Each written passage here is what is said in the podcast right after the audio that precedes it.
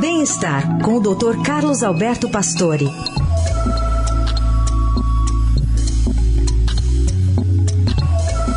Hoje o Dr. Pastore nos fala sobre a importância da aceitação emocional para a nossa saúde. Bom dia. Bom dia, Carol. Bom dia, Heisen. Bom dia, ouvintes.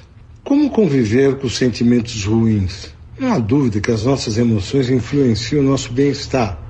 Mas alguns estudos estão mostrando que a forma como enfrentamos e reagimos a essas emoções pode nos afetar ainda mais. Um trabalho publicado recentemente na revista Emotion mostra que os pesquisadores descobriram que as pessoas que habitualmente julgam sentimentos negativos, tristeza, medo, raiva, como sempre ruins ou inadequados, têm mais sintomas de ansiedade e depressão. Elas ficam menos satisfeitas com as suas vidas do que as pessoas que percorrem suas emoções negativas sobre uma luz mais positiva ou neutra. A ideia da pesquisa indica que as pessoas sentem-se melhor quando aceitam as emoções desagradáveis como apropriadas e saudáveis, ao invés de tentar combatê-las ou ficar reprimindo.